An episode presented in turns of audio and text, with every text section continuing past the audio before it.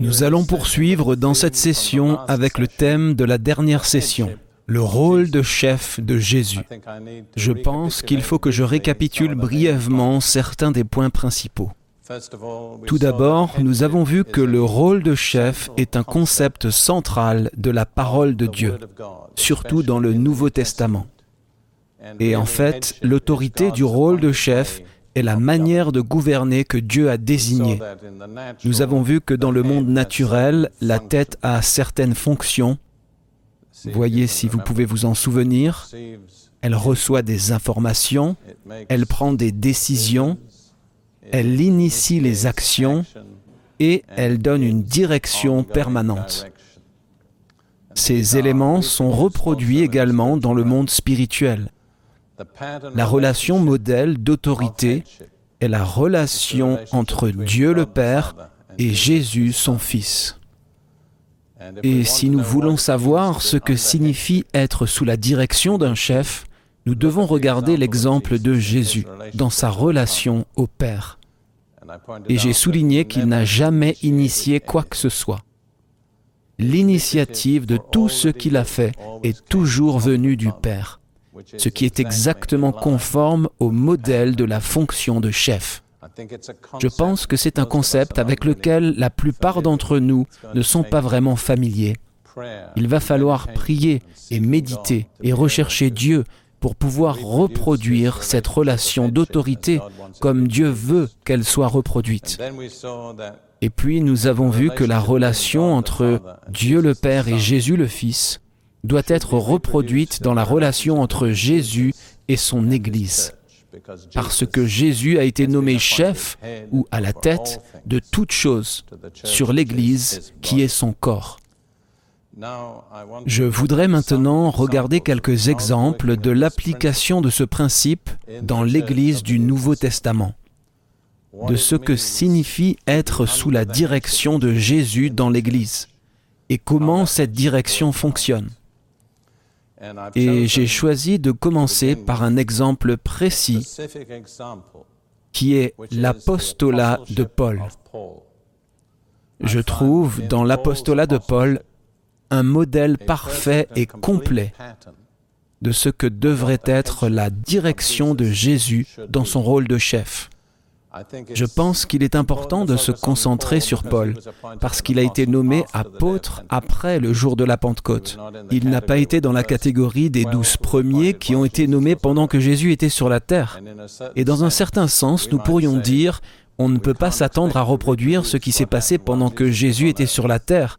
Mais il n'y a aucune raison pour que nous ne puissions pas nous attendre à voir reproduit ce qui s'est passé par le Saint-Esprit après le jour de la Pentecôte.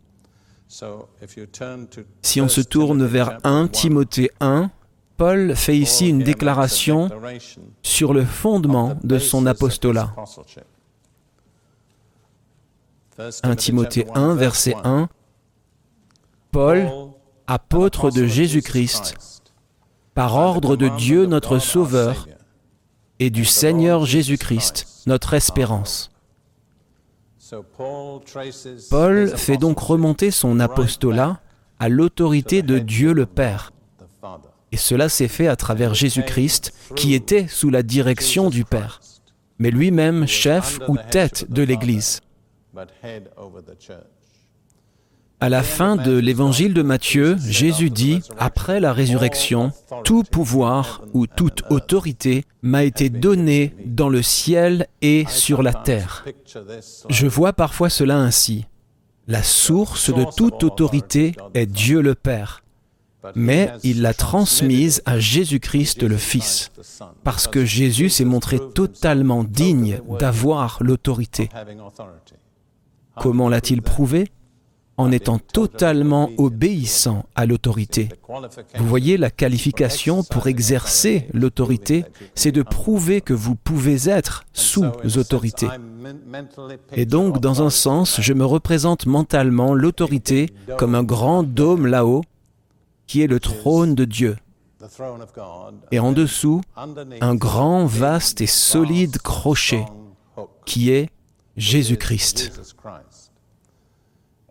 Et toute autorité dans tous les domaines de l'univers, parmi les anges, les hommes, partout, vient de ce crochet. Tout est suspendu au crochet qu'est Jésus-Christ. Jésus est donc le canal et le transmetteur de l'autorité de Dieu à tout l'univers. Et en particulier, il a une relation spéciale avec l'Église, qui est son corps. Dieu a mis toutes choses sous ses pieds. Mais nous ne sommes pas juste sous les pieds de Jésus. En tant que partie de son corps, nous sommes unis à lui en tant que notre tête. Et il dirige le corps en tant que tête d'une manière différente de toute autre partie de l'univers. Tout comme, disons, si j'étais un sergent instructeur, que Dieu m'en préserve, laissez-moi le dire, et que je donnais des ordres à un groupe de soldats. Je dirigerai donc tous les soldats par mes ordres. Mais mon propre corps, je le dirige d'une toute autre manière. Je n'ai pas à donner d'ordre à mon corps. Je prends simplement la décision, je la communique et les membres l'exécutent. Donc vous voyez, nous avons une relation avec Jésus que personne d'autre n'a dans l'univers. C'est une idée étonnante, n'est-ce pas? Savez-vous quel est l'un de nos problèmes en tant que chrétiens? Nous ne nous apprécions pas nous-mêmes. Nous n'avons aucune idée à quel point nous sommes précieux, de grande valeur, et à quel point nous sommes importants.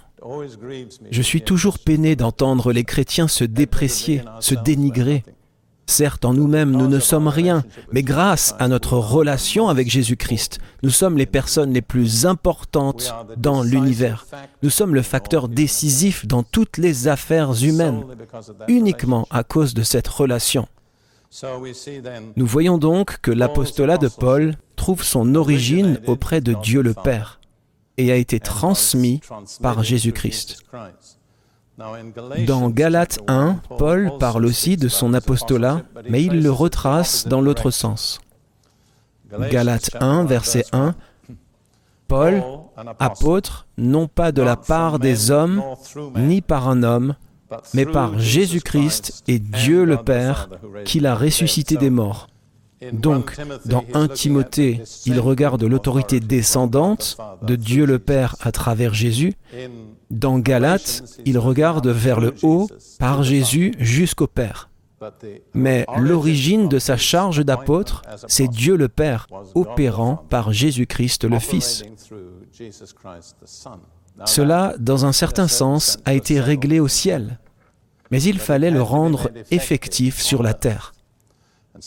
Nous devons maintenant nous tourner vers le livre des Actes des Apôtres, chapitre 13. Nous avons ici un modèle de la façon dont l'autorité céleste est communiquée et rendue effective dans l'Église. Je voudrais vous suggérer qu'il n'y a aucune raison, à mon avis, pour que ce qui s'est passé ici dans Acte 13, dans l'Église d'Antioche, ne puisse pas être reproduit dans l'Église n'importe où sur Terre aujourd'hui. Et c'est important parce qu'il s'agit de l'émergence du ministère apostolique. Nous allons donc lire les quatre premiers versets d'Acte 13. Or, il y avait dans l'Église qui était à Antioche des prophètes et des enseignants. Cinq sont mentionnés. Barnabas, Siméon appelé Niger. Savez-vous ce que signifie Niger? Noir. Il avait donc la peau foncée. Lucius de Cyrène, Manaen, y avait été élevé avec Hérode le tétrarque. En d'autres termes, il faisait vraiment partie de la maison régnante. Et Saul. Cinq hommes qui ont été reconnus comme prophètes et enseignants.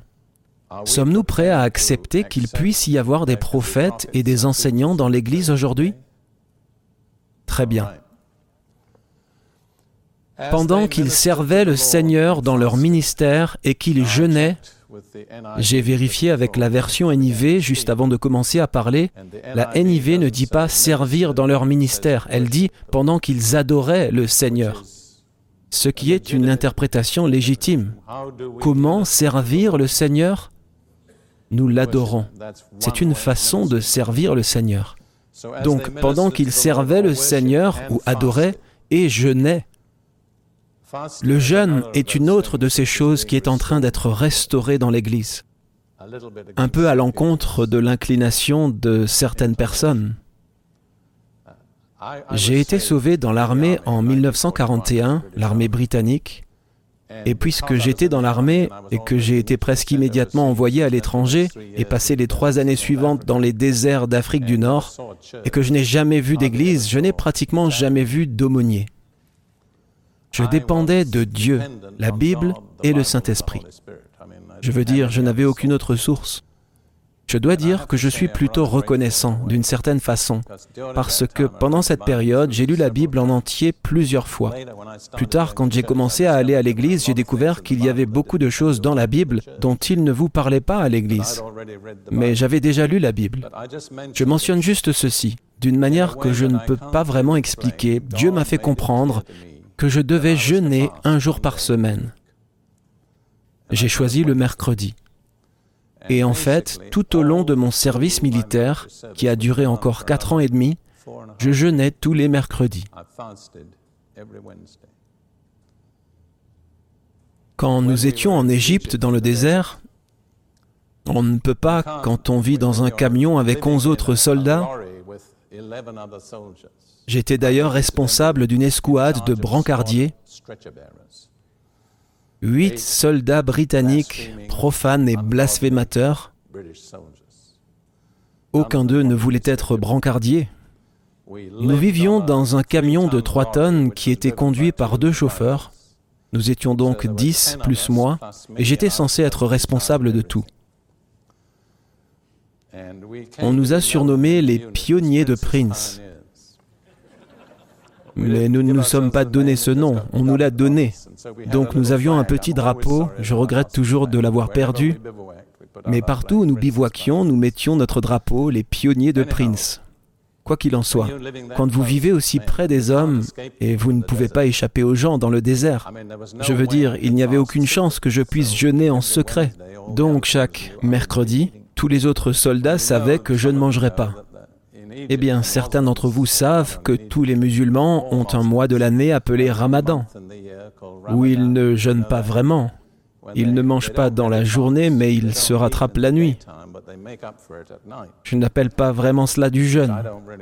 Quoi qu'il en soit, tous les soldats de mon unité appelaient le mercredi Ramadan à partir de ce moment. Mais je dois dire qu'avec le recul, je pense que cela a joué un rôle clé dans mon progrès spirituel.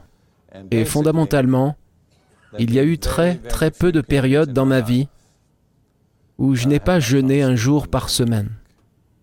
Aujourd'hui, Ruth et moi observons régulièrement le même jour, le mercredi. Parfois ça a été le jeudi, mais maintenant c'est mercredi. Je ne sais pas si vous savez que John Wesley refusait d'ordonner au ministère méthodiste tout homme qui ne promettait pas de jeûner jusqu'à au moins 4 heures de l'après-midi, tous les mercredis et vendredis.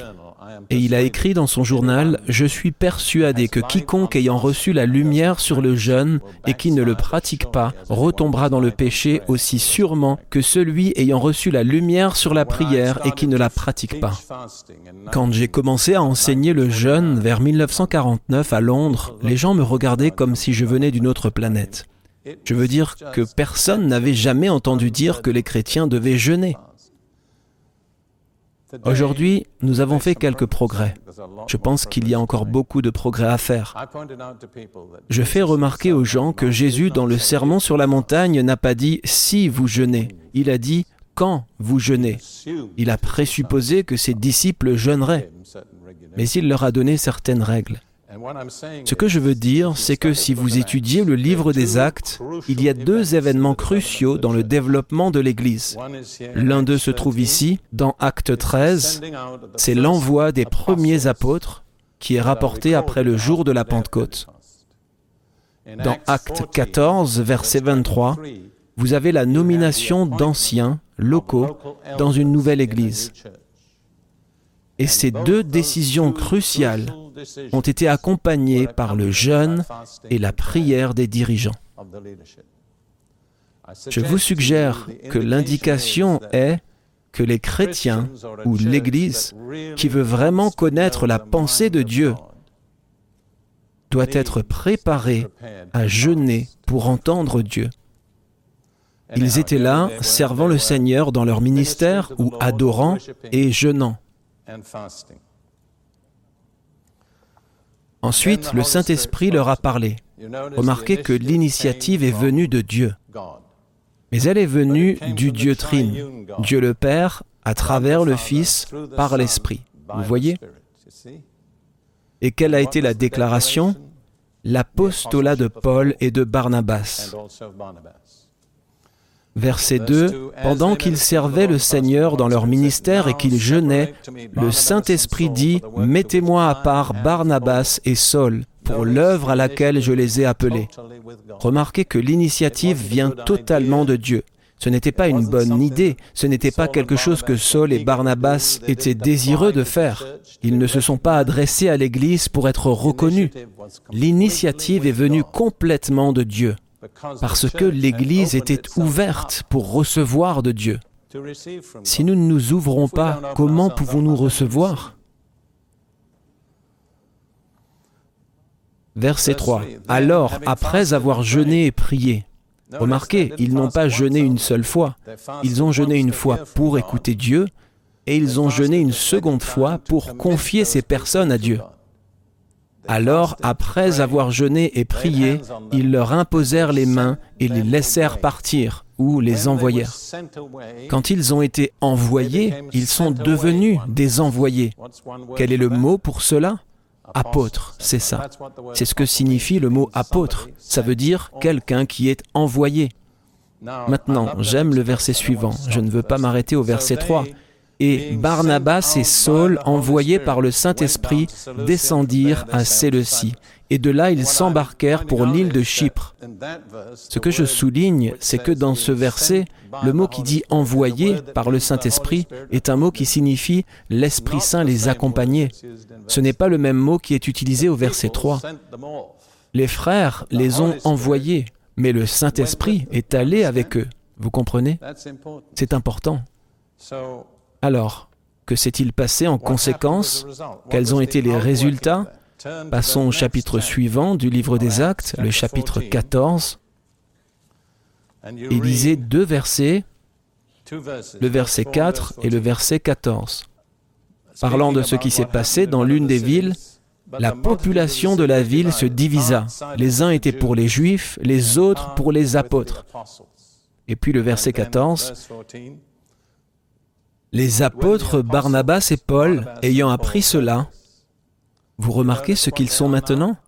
Ils sont des apôtres. Avant, ils étaient des prophètes et enseignants. Comment sont-ils devenus apôtres? En étant envoyés. Envoyés par qui? Par le Saint-Esprit, par l'intermédiaire de l'Église. Vous voyez, tout dans l'Église devrait être initié par Dieu le Père, à travers le Fils, par l'Esprit. Mais ce n'est efficace que si l'Église répond. Et bien que cela ait été dans le conseil éternel de Dieu que Paul soit apôtre, il n'est jamais appelé apôtre jusqu'à ce que l'Église ait reconnu et approuvé son appel. C'est très important pour nous tous. Il est facile d'être impatient par rapport à l'Église et de devenir critique à l'égard de l'Église. Mais Dieu ne court-circuite pas l'Église parce que c'est le corps de Christ. Et donc, malgré toutes ces faiblesses et ces défaillances, nous devons faire confiance à Dieu pour qu'il œuvre à travers l'Église. Voilà donc le schéma complet de la façon dont Paul a été établi en tant qu'apôtre. Cela a été initié par Dieu le Père, c'est venu par l'intermédiaire de Jésus-Christ, qui est le chef de l'Église, a été communiqué à l'Église par le Saint-Esprit, a été reçu par l'Église qui a agi en conséquence, et ensuite il y a eu la nomination des apôtres. Maintenant, la question que je voudrais vous poser est la suivante. Est-ce que la même chose pourrait se produire aujourd'hui? En d'autres termes, pourrions-nous avoir des apôtres légitimes en fonction dans l'Église d'aujourd'hui? Pour moi, la réponse évidente est oui. Si nous pouvons croire, ou si Dieu peut être assez bon pour nous gratifier de prophètes et d'enseignants.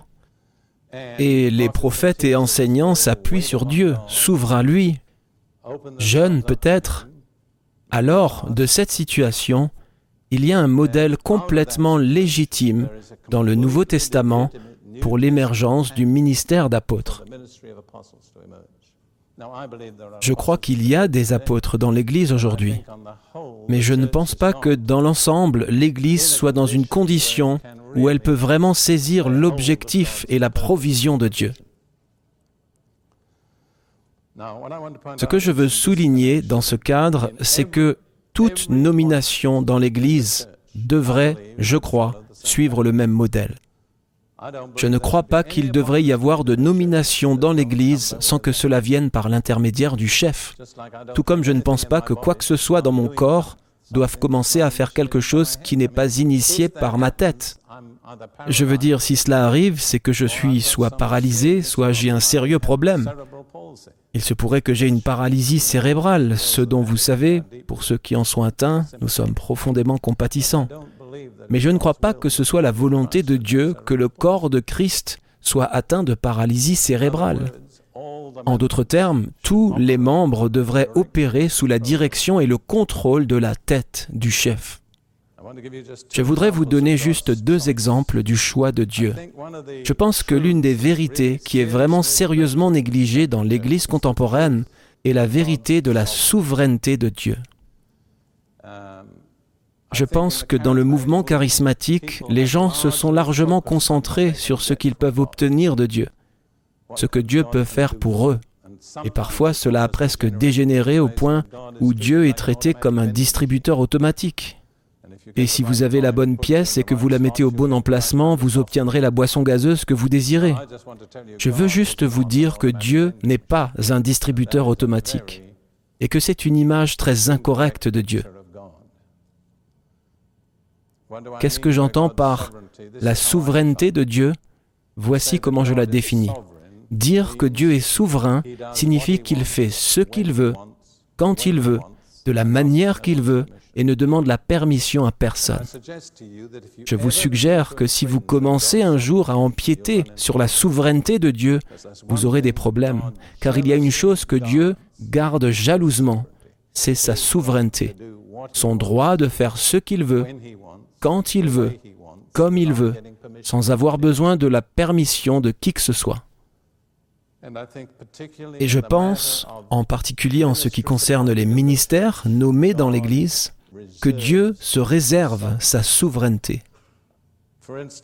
Par exemple, regardons un instant dans Jean 15, verset 16. Jean 15, verset 16. Jésus parle à ses apôtres. Il ne parle pas à la foule. C'est un moment où il est seul avec ses apôtres qu'il avait choisis. Et il dit, Ce n'est pas vous qui m'avez choisi, mais moi, je vous ai choisi, et je vous ai établi afin que vous alliez et que vous portiez du fruit, et que votre fruit demeure, afin que ce que vous demanderez au Père en mon nom, il vous le donne. Jésus est très clair à ce sujet. Personne ne devient apôtre en posant sa candidature ou en étant élu par l'Église. Il dit, Vous ne m'avez pas choisi, c'est moi qui vous ai choisi, c'est moi qui ai fait la nomination. Juste en guise de commentaire, quel est le mot opérationnel quand on parle d'un apôtre? C'est un mot très court, va ou aller. C'est ça. Je vous ai choisi et je vous ai établi ou désigné afin que vous alliez. C'est bien cela. Un apôtre immobile est vraiment une contradiction dans les termes. Afin que vous alliez et que vous portiez du fruit qui demeure et que vos prières soient exaucées. Je crois que tout cela dépend de qui prend l'initiative. Produire des fruits qui demeurent et voir nos prières exaucées, je crois, ne peut se fonder que sur le fait que Jésus a pris la décision. Vous suggère que là où nous avons des choix qui n'ont pas été faits par Jésus, dans la plupart des cas, nous n'aurons pas de fruits qui demeurent. Et dans de nombreux cas, nos prières ne seront pas exaucées. Il ne s'est pas engagé à le faire. Vous voyez, il y a beaucoup de fruits qui sont produits dans l'Église contemporaine, mais qui ne demeurent pas. Est-ce bien cela? J'ai un profond respect pour Billy Graham. Je ne le critique en aucune façon, mais sa propre estimation du nombre de convertis qui demeurent est d'environ 5%. Il y a quelque chose qui ne va pas dans l'Église. L'Église ne fonctionne pas dans l'ordre divin. Elle n'est pas sous l'autorité de Jésus. Dans Acte 15, à nouveau,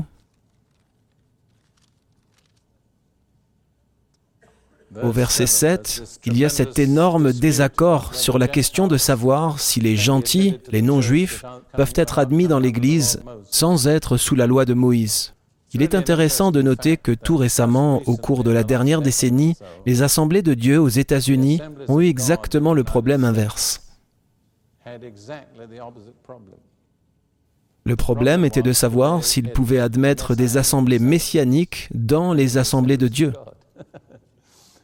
Et quand ils discutaient de cela, l'un des leaders s'est levé et a dit, Eh bien, il y a 19 siècles, ils nous ont laissés entrer.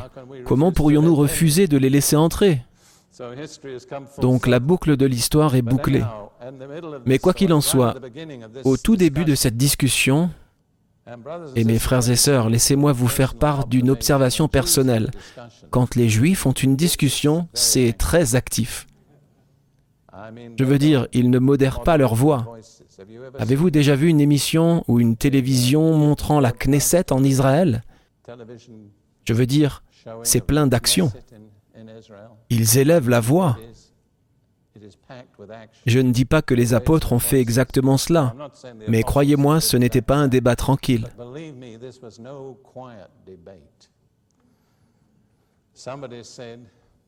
Quelqu'un a dit, si vous avez deux juifs dans une ville, il faut trois synagogues. Une pour chacun d'entre eux et la troisième dans laquelle aucun d'entre eux ne serait vu mort. Donc, si on lit Acte 15 à la lumière de cela, ça devient très vivant, quoi qu'il en soit. Il est dit au verset 7, Une grande discussion s'étant engagée, c'est un euphémisme. Pierre se leva et leur dit, Hommes frères, vous savez que dès longtemps, Dieu a fait un choix parmi vous, afin que par ma bouche, les païens entendent la parole de l'Évangile et qu'ils croient. Donc, encore une fois, c'est le choix de Dieu. L'Église n'a pas nommé Pierre, c'est Dieu qui a choisi Pierre. Et il a été très réticent, comme vous le savez. Il ne voulait pas aller chez les gentils, les non-juifs, et leur prêcher. Mais Dieu a eu le dernier mot. Je suis vraiment convaincu que si nous nous concentrions sur le choix de Dieu, et que nous nous soumettions au choix de Dieu, et n'agissions pas avant de connaître le choix de Dieu, les choses seraient totalement différentes au milieu de nous. Qui d'entre nous peut choisir mieux que Dieu? Aucun d'entre nous.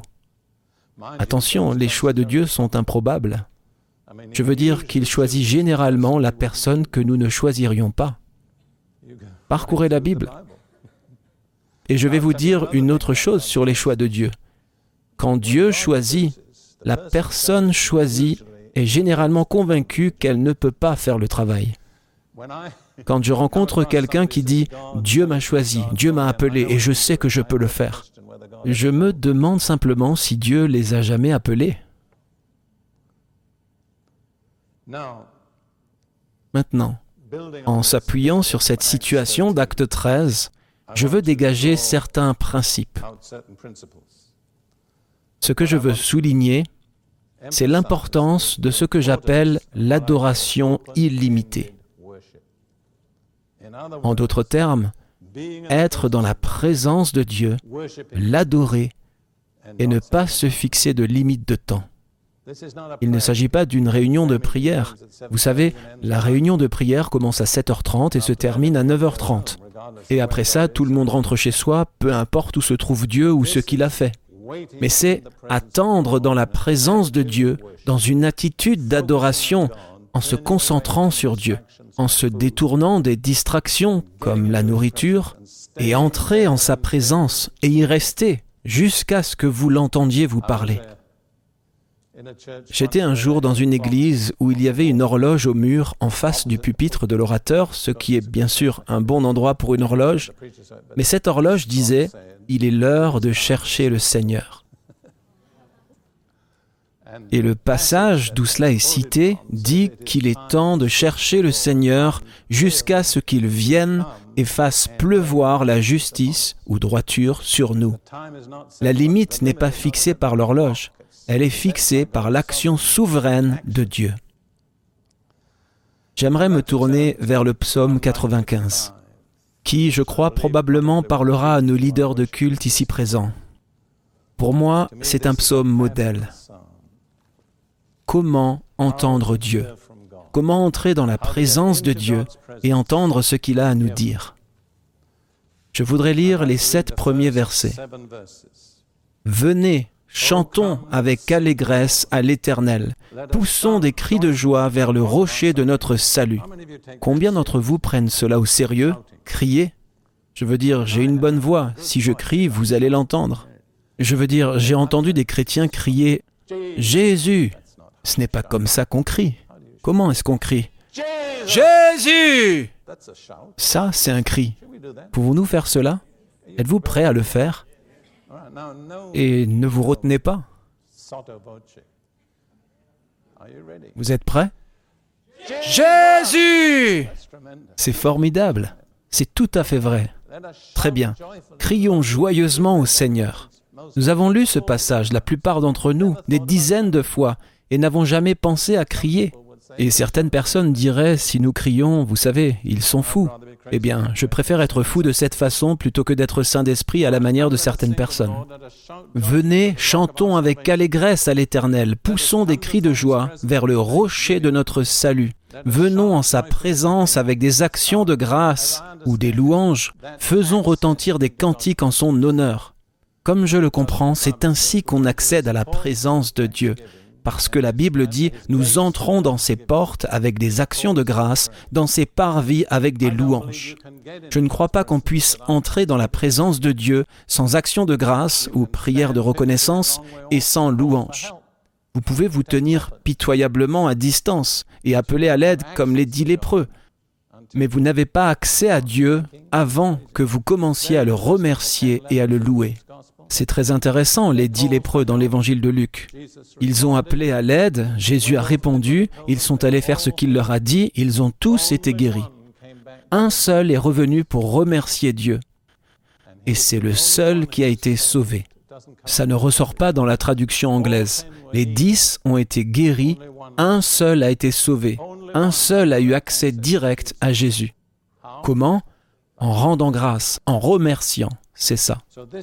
C'est ainsi qu'on s'approche de Dieu. J'ai enseigné sur ce sujet il y a quelques années et il y avait un frère dans le Seigneur très dévoué, un homme d'âge mûr. J'ai dit que je ne crois pas que nous ayons le droit d'entrer dans la présence de Dieu sans remerciement et sans louange. C'est le chemin fixé. Et ce cher frère est venu me voir après, et il a au moins mon âge, il est chrétien depuis au moins 50 ans. Il m'a dit, vous savez, c'est la première fois que j'ai réalisé que je devais remercier et louer pour entrer dans la présence de Dieu. C'est un merveilleux frère dans le Seigneur. Maintenant, les deux versets suivants, les versets 3 et 4, expliquent pourquoi nous offrons des remerciements et des louanges. Car l'Éternel est le grand Dieu, le grand roi au-dessus de tous les dieux. Il tient dans sa main les profondeurs de la terre et les sommets des montagnes sont à lui. La mer est à lui, c'est lui qui l'a faite. La terre aussi, ses mains l'ont formée. J'ai parfois commenté ainsi, nous remercions Dieu pour sa bonté, nous louons Dieu pour sa grandeur, mais nous l'adorons pour sa sainteté. Un autre psaume dit, Le Seigneur est grand et très digne de louange. La louange est notre réponse à la grandeur de Dieu. Donc maintenant, par les remerciements et la louange, les chants d'allégresse, nous sommes entrés dans la présence de Dieu. Maintenant, l'ambiance change complètement. Regardez le verset suivant. Venez, prosternons-nous ou adorons. Ce n'est pas là un remerciement, ce n'est pas une louange, c'est quelque chose de différent. Chaque mot de la Bible qui est traduit par adorer décrit une attitude du corps. Courber la tête, courber la partie supérieure du corps, s'incliner, comme il est dit ici, s'agenouiller, se prosterner devant Dieu. L'adoration est d'abord une attitude et non une parole. La louange est une parole. L'adoration est une attitude. La louange nous conduit dans le lieu de l'adoration. Ruth m'a fait part d'un commentaire il y a quelque temps. Tant de responsables du chant aujourd'hui ne connaissent pas la différence entre la louange et l'adoration. Et nous arrivons à ce moment magnifique où nous sommes juste dans la présence de Dieu, nous sommes arrivés à l'adoration, et le chef de chant commence un petit refrain entraînant et nous fait tous danser. Ce n'est pas approprié à ce stade. À ce moment-là, nous avons besoin d'être intimes avec Dieu. Maintenant, nous lisons les versets 6 et 7. Venez, prosternons-nous et inclinons-nous, fléchissons le genou devant l'Éternel, notre Créateur, car il est notre Dieu. Comment le reconnaissons-nous comme Dieu? Qu'est-ce qui fait qu'on le reconnaît comme Dieu? Qu'est-ce qui est uniquement dû à Dieu? En un seul mot, l'adoration. C'est ça. Quand nous l'adorons, nous déclarons qu'il est notre Dieu. Et laissez-moi vous avertir, tout ce que vous adorez devient votre Dieu. Si vous adorez l'argent, l'argent devient votre Dieu. Si vous adorez votre estomac, votre estomac devient votre Dieu. Paul parle de gens qui ont fait de leur ventre leur Dieu en l'adorant. Nous continuons au verset 7, car il est notre Dieu, et nous sommes le peuple de son pâturage, et le troupeau, ou les brebis, que sa main conduit. Maintenant, c'est une chose étrange qu'à la fin de ce verset, vous avez la fin d'une phrase et le début de ce qu'on appellerait un nouveau paragraphe. Vous avez remarqué? Ce n'est pas un hasard. Qu'est-il dit ensuite? Oh, si vous pouviez écouter aujourd'hui sa voix. Quand entendez-vous la voix de Dieu? Quand vous l'avez adoré. J'ai appris que lorsqu'il s'agit de prophétie, ou des langues et de l'interprétation, je ne l'accepte jamais automatiquement. Je sors toujours mes antennes spirituelles et je me demande si cela vient vraiment de Dieu. Est-ce que c'est vraiment ouin? Est-ce une parole pour maintenant? Mais d'une manière générale, si ça vient dans un temps d'adoration, on peut être à peu près sûr que c'est de Dieu. C'est notre protection. Je remercie Dieu que j'ai une femme qui est une adoratrice. Elle sait aussi chanter un peu. Je ne sais pas chanter pour sauver ma vie. Alors je dois compter sur d'autres personnes. Je ne sais pas si vous, les gens qui chantez, vous en rendez compte. Vous savez, certains d'entre nous doivent compter sur vous pour le faire. Alors, ne nous décevez pas. Ruth et moi passons essentiellement du temps en présence de Dieu tous les matins et tous les soirs. Nous ne sommes pas légalistes à ce sujet. De très nombreuses fois, nous entendons Dieu. Nous recevons des paroles d'encouragement, des paroles de direction, des paroles d'avertissement. Mais 90% du temps, cela vient quand nous sommes dans une attitude d'adoration. Et généralement, nous ne les recevons pas si nous accordons à Dieu une demi-heure. C'est dans le temps sans limite que Dieu intervient. Cela ne veut pas dire qu'il faudra plus d'une demi-heure. Ça signifie que Dieu ne nous laisse pas fixer la limite de temps. Il est souverain. Si vous êtes prêt à passer toute votre journée en présence de Dieu, vous pouvez l'entendre très rapidement. Mais si vous dites Dieu, je peux te donner 35 minutes, il n'est pas certain que Dieu parle dans ces conditions. C'est le modèle, vous voyez, d'acte 13. Ils adoraient le Seigneur, ils jeûnaient, ils avaient détourné leur esprit de beaucoup de choses matérielles, tout à fait normales et nécessaires. Ils n'avaient apparemment pas fixé de limite de temps. Ils n'avaient aucun programme. Ils ne savaient pas ce qui allait se passer ensuite. Et Dieu est intervenu.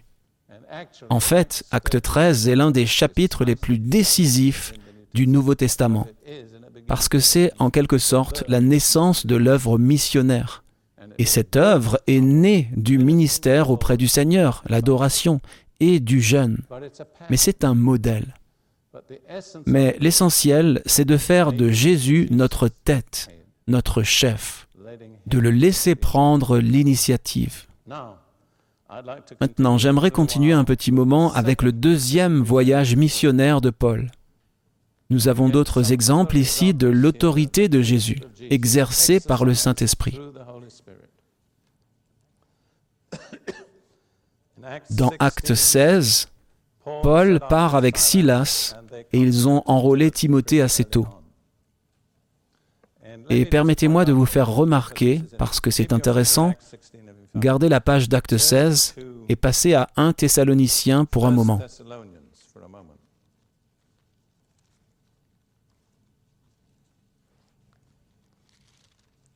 1 Thessaloniciens 1, verset 1.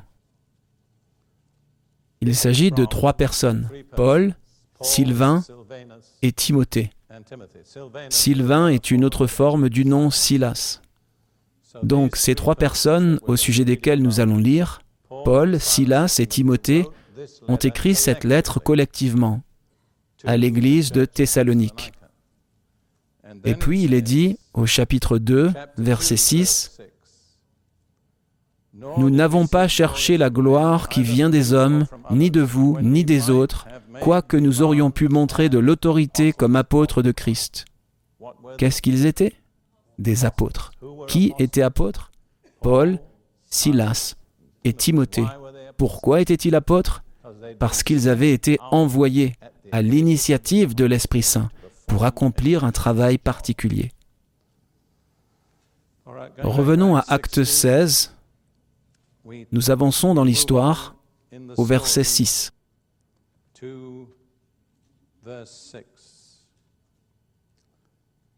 Vous remarquerez dans ce chapitre qu'il y a une alternance entre eux et nous, parce que l'auteur était Luc, et qu'à certains moments il était avec eux, et puis c'est nous, à d'autres moments il n'était pas avec eux, c'est donc eux. Ils étaient dans ce qu'on appelle l'Asie mineure. Et il est dit au verset 6, Puis ayant traversé la Phrygie et le pays ou la région de Galatie, il leur fut défendu par le Saint-Esprit d'annoncer la parole en Asie. N'est-ce pas là une déclaration étonnante? Le même Esprit Saint qui a inspiré l'Écriture, par lequel Jésus a donné instruction aux apôtres, aller par tout le monde et prêcher l'Évangile à toute créature, a dit de ne pas aller en Asie. Combien d'entre nous auraient écouté cette parole? Parfois les gens me disent, Dieu ne répond pas à mes prières. Je dis, il faut garder à l'esprit que le non est une réponse, au même titre que le oui. Parfois il dit non, mais vous ne le prenez pas pour une réponse. Nous poursuivons au verset 7. Et étant venus en Mysie, ils essayaient d'aller en Bithynie, mais l'Esprit ne le leur permit pas. Si vous pouviez imaginer cela dans votre esprit, ils allaient en direction du nord-ouest à travers l'Asie mineure, ils ont essayé de tourner à gauche dans la province d'Asie, et il ne leur est pas permis. Alors ils ont essayé d'aller directement en Bithynie, et il ne leur est pas permis. Ils n'avaient donc pas vraiment le choix, ils ont dû continuer vers le nord-ouest. En allant vers le nord-ouest, ils sont arrivés à Troas. Ne pensez-vous pas qu'ils ont dû être perplexes? Lisons maintenant ce qui s'est passé à Troas, verset 9. Pendant la nuit, Paul eut une vision. Un Macédonien lui apparut et lui fit cette prière. Passe en Macédoine, secours-nous. Alors, ils ont commencé à comprendre. Vous voyez?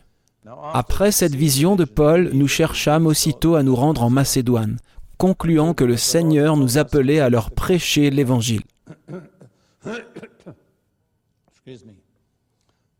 Paul était un vrai leader. Savez-vous comment nous le remarquons? Il a eu la vision. Mais il n'est pas dit il a conclu, il est dit nous avons conclu. Il l'a transmise à son équipe, vous comprenez? C'est ça le leadership. Ce n'est pas je prends toutes les décisions et je vous dis quoi faire. C'est j'écoute Dieu et nous décidons ensemble de ce que Dieu veut faire. Nous n'irons pas plus loin, mais à la lumière des 19 siècles suivants, c'était l'un des mouvements les plus décisifs de l'Église primitive. Parce qu'ils étaient en Asie mineure, ce qui est aujourd'hui essentiellement la Turquie, et qui depuis 13 siècles a été totalement musulmane, avec à peine un vestige de christianisme. Mais Dieu les a fait sortir d'Asie mineure pour aller vers quel continent? L'Europe, c'est exact. C'est la première fois que l'Évangile est arrivé en Europe. Et il y a été apporté par l'apôtre des nations, des non-juifs. Si on se penche sur l'histoire, quel continent a préservé la foi chrétienne tout au long du Moyen Âge? L'Europe. De quel continent les premiers missionnaires sont-ils partis? L'Europe, c'est exact. En d'autres termes, l'Europe avait une place tout à fait spéciale dans les plans futurs de Dieu. Paul et Silas ne le savaient pas, mais le Saint-Esprit le savait. S'ils s'étaient fiés uniquement à leur propre sagesse et à leur propre planification, ils auraient fait le mauvais choix. C'est ainsi que Dieu a introduit l'Évangile en Europe à un moment crucial et y a établi la foi chrétienne.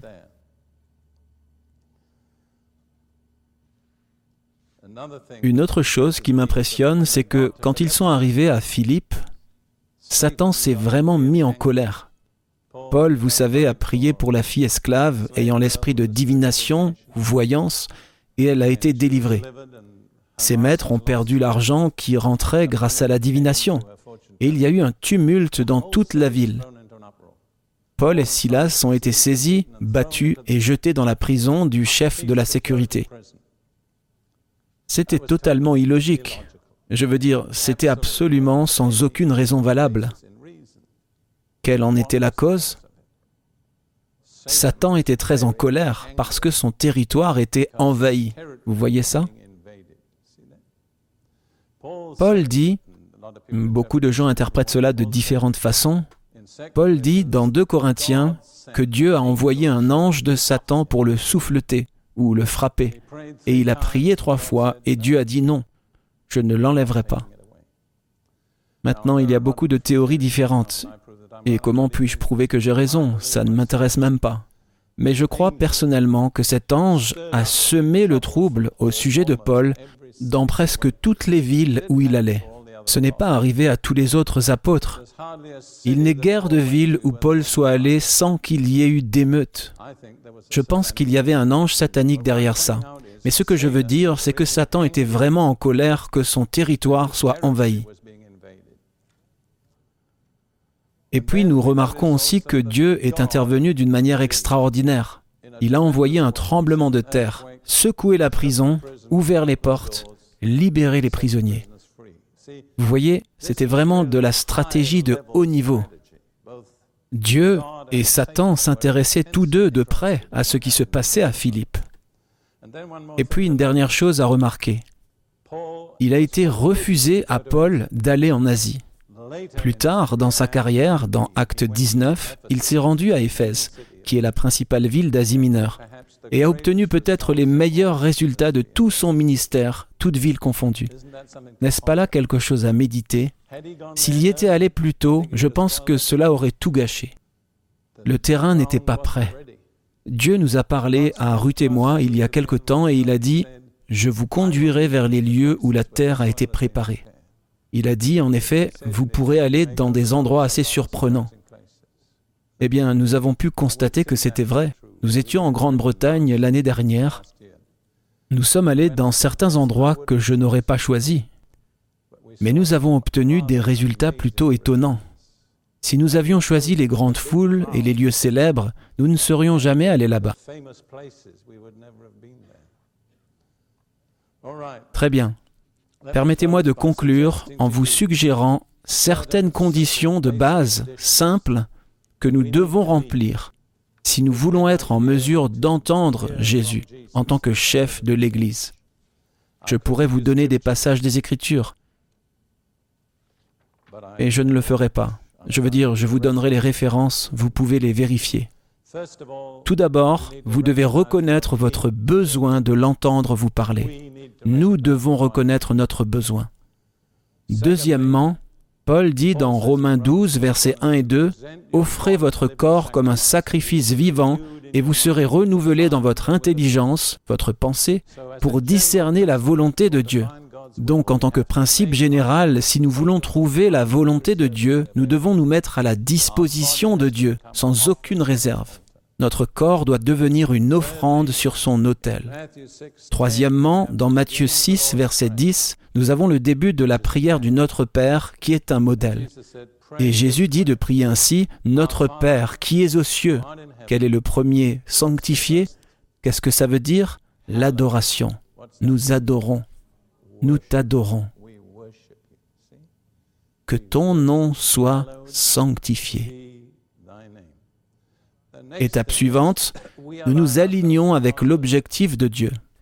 Non pas pour que notre plan s'accomplisse, mais pour que le plan de Dieu s'accomplisse. Quel est le plan de Dieu? Que ton règne vienne. Vous voyez, nous n'avons vraiment pas le droit d'attendre de Dieu qu'il réponde à nos prières tant que nous ne nous sommes pas alignés par une décision de notre volonté avec l'objectif de Dieu, qui est l'avènement de son royaume sur la terre. Et ensuite, que ta volonté soit faite. Ça signifie, Dieu, non pas ce que je veux, mais ce que tu veux. Ce sont les conditions de base. Et puis dans Romains 8, verset 14, il est dit, Tous ceux qui sont conduits par l'Esprit de Dieu sont les fils matures de Dieu. Nous devons donc nous lier d'amitié avec le Saint-Esprit. Le Saint-Esprit n'est pas une théologie, c'est une personne. Le Saint-Esprit est autant une personne que Dieu le Père et Dieu le Fils. Si vous voulez être conduit par l'Esprit Saint, vous devez être ami avec l'Esprit Saint. Il faut être sensible à lui. Ce n'est pas un dictateur, c'est une colombe. Il est facilement effrayé. Vous pouvez l'effrayer.